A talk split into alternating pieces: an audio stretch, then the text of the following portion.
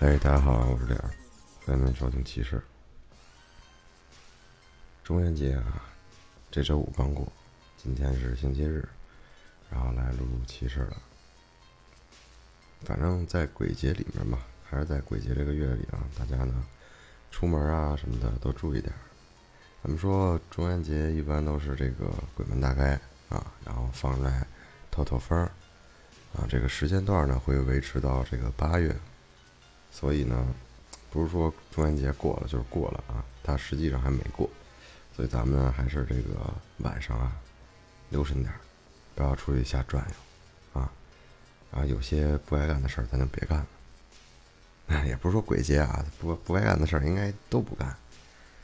行，我我先不废话了。然后呢，呃，这段时间啊，特别忙，特别特别忙，所以可能这个奇事儿啊。录的时间会比较短，每个每期都会比较短，然后我也准备不怎么剪辑了，呃，确实是因为事儿太多，所以呢，呃，希望大家多担待吧。等什么时候没有这么忙了，然后咱们再说这个未来会不会再剪辑，或者说把时间拉长的这么一个事儿，我希望吧，啊，这不是中元节刚过吗？啊，咱们还是说一些这个比较 traditional、比较比较传统的事儿啊。这个今天第一件事儿是来自于一个微信的听友投稿。他本来我今儿在找事儿的时候，我今天就觉得，嗯，不知道该讲点什么。直到这哥们儿发了这么一个私信啊，我觉得很合适，就给大家念一念，分享分享。这事儿也比较短啊，主要呢是关于这个听友他弟的。啊，对于听友的话还好。嗯，听友说是他是在三年级之前啊，一直小病不断，然后经常犯困，然后家长呢给他求了一个什么玩意儿，什么符，反正这个符呢，他给我拍了张照片，感觉非常的古旧的这么一种护身符吧，就一直带着，然后也没发生过什么事儿。但他弟呢，就是发生点事儿，因为呢，他呢，听友啊，对他小时候的记忆啊有点模糊。那这弟弟呢，比他小十岁，这个事儿呢就发生在他弟三岁左右啊。是什么事儿呢？某次啊，他们回老家扫墓，啊，然后呢，他弟啊没去，回来之后，他弟就突然发生了一些奇怪的事儿，啊，具体什么奇怪的事儿，大家心里就清楚啊，高烧、低烧不断，砰啪的，啊，浑身都冒了烟的那种发烧。中途呢，有一些具体的情况，但是确实是忘了。因为这个听友母亲嘛，比较传统啊，比较懂一点这方面的事儿，就觉得这事儿是不是不对，就去找了一些，哎，俗称的看事儿的。那最后的吧，好像是无论怎么着吧，找着一个仙婆，说是可以通灵的这种仙婆，反正就是让这个狐仙儿啊上身来看看这个事儿。那神婆就说呢，这个狐仙儿啊来到他们家，然后发现呢。门口有一个老太婆的魂儿，一直在他们家门口搁那转悠。这会儿插一句啊，就是他们家呢是住在一楼，因为母亲懂这东西嘛，所以就在家里一些贴了一些这些奇奇怪怪的符啊，门口底下这个埋了一些这种古钱啊什么的，然后导致那个老太婆啊她进不了门，然后可能是因为。这个听友和他弟的体质比较弱啊，但是他弟呢是没有护身符的，对吧？嗯，听友是有护身符的，所以这事儿呢，哎，就找着他弟了。后来经过怎么着呢？经过这个狐仙儿，就是这个出马仙啊，亲口告诉他，才知道啊，门口这老太婆是他奶奶。再插一句嘴，说啊，听友的父亲小时候就去世了。对不起，对不起，对不起。那父亲呢？小时候的妈妈就走了，也就是说，这个奶奶其实已经去世了。现在的奶奶呢，是这个后奶奶，不是亲奶奶。然后出马仙就说嘛，说是地府啊，投胎啊是要排队的。嗯，现在呢才排到这个听友的太奶奶。大家可以想象一下，跟做核酸似的。我操，前面二百多个人跟那排着，现在呢才排到太奶奶。还要到奶奶的那个时候还挺久的。但是呢，他又饿。为啥饿呀？因为平时没人给他烧纸钱。然后呢，饿的不行了呗，就跟着他们回家了。结果就被挡在门外头了。实在没办法，就找上了那个弟弟，想让干点什么事儿，让这个家里人啊注意到这个奶奶。然后不管怎么着吧，后续呢做了一些法事，啊，然后把这个奶奶给接回到家里了，然后就给他烧了纸。烧了纸之后，他弟突然就痊愈了，什么毛病都没有。那这个奶奶呢，可能也是有吃有喝了，那排队就慢慢排呗。大概呢就是这么一个事儿，比较传统啊，还是来到还是来到这个咱们非常非常传统的阴间啊、地府啊这个。然后说起这个事儿呢，我就想起了这个哈姐啊哈，之前投的稿啊，说这个上山，然后 第一件事是大姐上山，然后上了一老太太，老太太这饿啊。第二次呢是这个爷爷啊。这个半夜啊，拎着那公文包从地府过来啊，做梦了，反正就这些子事儿呗，基本上就这么一个小事儿。嗯，再来一个事儿吧。这个事儿呢是另外一个投听友投的啊，就是多年前的一个夏天啊，这个听友的爷爷在凌晨啊去世了。他当时也是个未成年小孩嘛，什么也不懂，白天呢就跟这个大人们东跑跑西凑凑。凑热闹的心态，胡吃海喝呗，一白天就过去了。到了晚上快睡觉了，就也有点困意了，就寻思这个去茅房上个厕所，然后再上床睡觉呗。低头掀开马桶盖，掏出这个啊今儿就就碎嘛。一抬头呢，往这个正前方的热水器上面不经意间的余光这么一扫，上面映射出来的场景。就不对了。映射出来啥呢？是一个由远及近的紧闭的大门，漆黑的客厅，泛着红光的财神爷，供桌上呢点着灯，敞开的厕所门。然后一个老头，最后呢是这个听友。啊，大家能理解吧？就是通过反光看到了背后站着一个面无表情的老人。那么这个小孩呢，隐隐约约能看出来，这个是他爷爷的模样。哎呀，当时的心情可谓那种心脏骤停、强直、静止，反正记忆里是当时不知道坐了多久的时间才缓过来，也不知道老人是什么时候消失的。那当晚肯定就睡不着觉了呗。第二天爬起来，后来与家人说了这事儿，啊，被安抚了一下情绪，后来呢就慢慢的好了。那早还是得睡觉啊，对吧？朦胧之间就感觉到这个胃疼、肚子疼、腹痛难忍，不情不愿的爬起来，又跑到这个厕所去解决事儿去了。他寻思是不是白天吃太多，消化不良了？这个在顶上的这脑子困意十足，那中间的这个胃呢是疼痛难忍，下面的麻阀门呢是一泻千里。他就在一边享受着放肆的快感，一边回味着回笼觉的舒服的时候，厕所的灯突然“吧嘚”闪了一下。在他懵逼的时候，就有一小块毛巾从这个脑袋顶的正方方的挂杆上掉到了他腿上，瞬间啪的一下，什么也甭想了，就别窜了，也别睡了啊！呼吸急促，估计非常惊恐了。正当他不知所措，上气不接下下气啊，上下来气儿，难受的时候，这灯突然它就不闪了，毛巾呢也消失了，那人呢还是在那儿蹲坑，头顶的这个挂杆的地方也没有毛巾，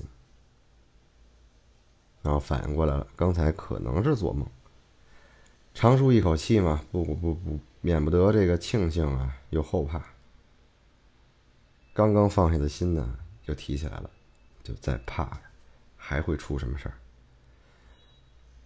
可能是确实这个起来太困了，可能窜的时候就已经开始睡觉了啊。现在一下清醒了，提心吊胆的呢，擦好了屁股，赶紧啪啪的跑到这个家长的房间里面睡觉。后续呢也不记得是啥了，这件事儿就到这儿就结束了。可是他说这件事儿比较巧合，巧合的地方是什么呢？您听我往下说。去年，听友的奶奶去世了。这个听友刚二十岁，当时呢也是懂事多了啊。相比起爷爷那会儿啊，白天呢就是不是在是说凑新鲜了，就是跟着忙活办白事儿呗。客人一波接着一波的来啊，也去了火葬场。有一说一，就感觉火葬场那儿真的是凉飕飕的，尤其是家人啊围在这个棺材面前，主持呢讲着感人的话，这心里没有什么难过，多半呢是恐惧。奶奶呢从小就不在身边，只是近几年啊，因为老房子那边自己生活，岁数也大。说来也巧，有一次他爸去那边看奶奶，啊，老房子嘛，烧火的炕肯定是有了，就该巧不巧，那天他爸去的那天，他就着了，那房子着了，那么父亲呢就把奶奶从这个房子里背出来了，一回头呢，那火啊大的真是不得了，什么东西都来不及拿，反正就是很险很险的火。这就是他所交代的前因啊。说到现在，因为关系也不错，相处几年，其实呢是该有奶，是该对奶奶有所感情的。可是呢，就站在这个棺材前头啊，一个紧闭的房间啊，大伙儿都很悲伤啊，眼泪也掉不少，好像就听友一个人，感觉很恐惧，不敢去看尸体，真是怕他略微哎啊手指头动一下。睫毛颤一下，真是怕这个。咱也不知道他为什么怕。按理说这都是那个老人嘛。他这心脏呢，就觉得我操，不行，太害怕。好在是怎么着呢？好在是什么都没发生。那么就到后后续了，后续就是烧完了去寄存骨灰盒呗。一个大楼，好几层，很长很宽的楼啊，全是寄存。上楼梯，一个拐角，长长的一排排密密麻麻的大柜子，全都是一个个放着各位的逝者。听友呢就跟着家人啊一块去了奶奶的位置，安置好啊，他们就去谈事儿了。这个听友也就下楼了，下去了几层，他好像是，哎，好像有什么事儿忘了，就寻思着回去一趟。按理说下去就两层。结果呢，他往上走了两层，发现不对劲，每一层都是阴森森的，一盏灯，一个人都没有。他就寻思：我操，是不是他妈我记错了呀？我记得奶奶那层是有灯有人的呀，可能是人都进去了，灯也恰好关了，也不知道。所以呢，就壮着胆子往里走，一排一排一排的往里走，越走是越慌，一人没有，哼，没准儿边上都是人，对吧？怕了，这会儿呢知道怕了，胆子不够使了，就觉得四周好像不在楼里了，就感觉四周就像村儿那样，一户一户的人家，里面都有人，面若死灰的看着听友。就这个想法在脑子里挥之不去，脑子里显示的是这个景象，但是眼睛还是看到的是一排排的柜子。不行了，受不了了，急忙转身啊！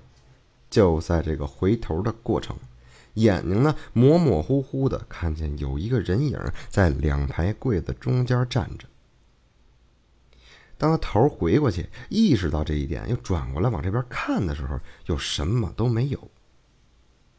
得，那看来是看见什么不该看的了呗，鸡皮疙瘩瞬间就炸了，狂奔向楼梯。也不知道怎么着，快跑出去的时候，遇见听友的大爷了。他呢，也在参观在这儿。这个大爷呢，这个情绪啊有点不好，而且可能以前确实是遇见过什么事儿，嗯，不太开心。反正听友是不能感同身受啊，觉得就好像我操，好不容易见着个人，就像救命稻草一样，拉着这大爷就下楼了。这事儿呢也就到这儿了，没什么后续。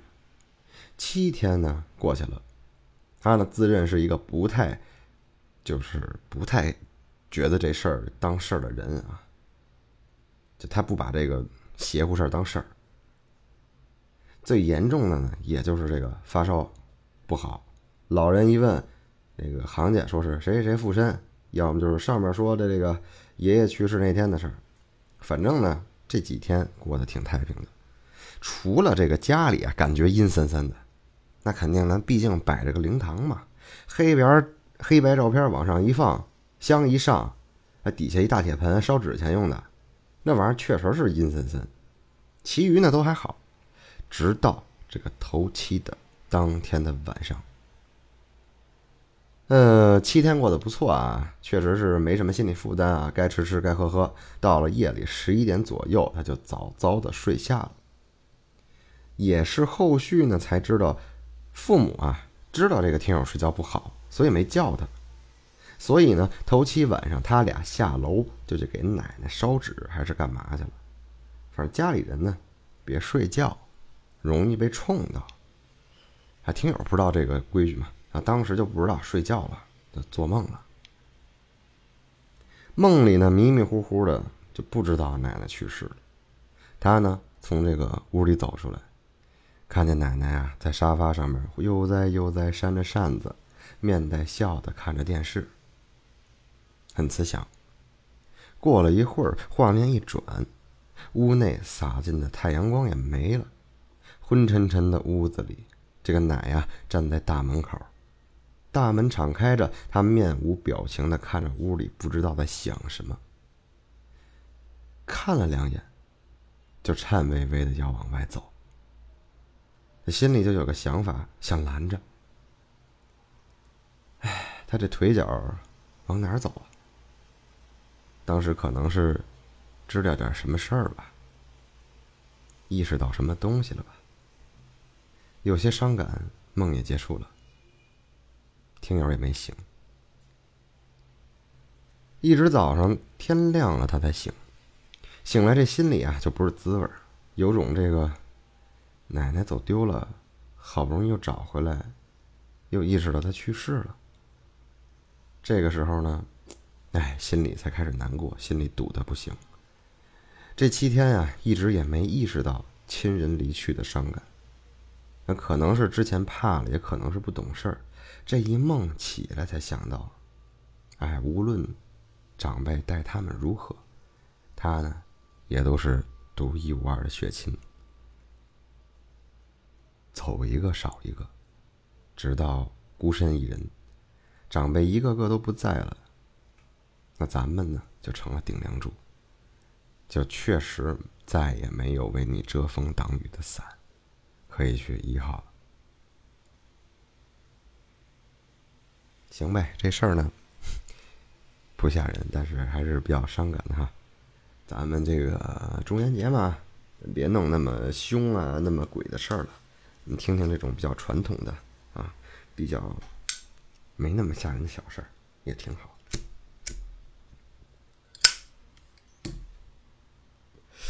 再一次跟大家道歉啊，呃，因为我个人原因，确实是就是没什么时间，啊，时长呢也不会再拉到半个小时了，因为我真的太忙了，甚至鬼话都，唉，不知道能不能找时间录。可能最近事儿真的太多，我频繁的都要出北京，都要出差。那么其事儿呢，我也现在就只能说是尽力的去维持。好吧，那就这样。希望大家多担待，然后家里人啊身体健康，平平安安。嗯，就这样吧。行吧，这是奇事儿，我是脸儿，下回见了，拜拜。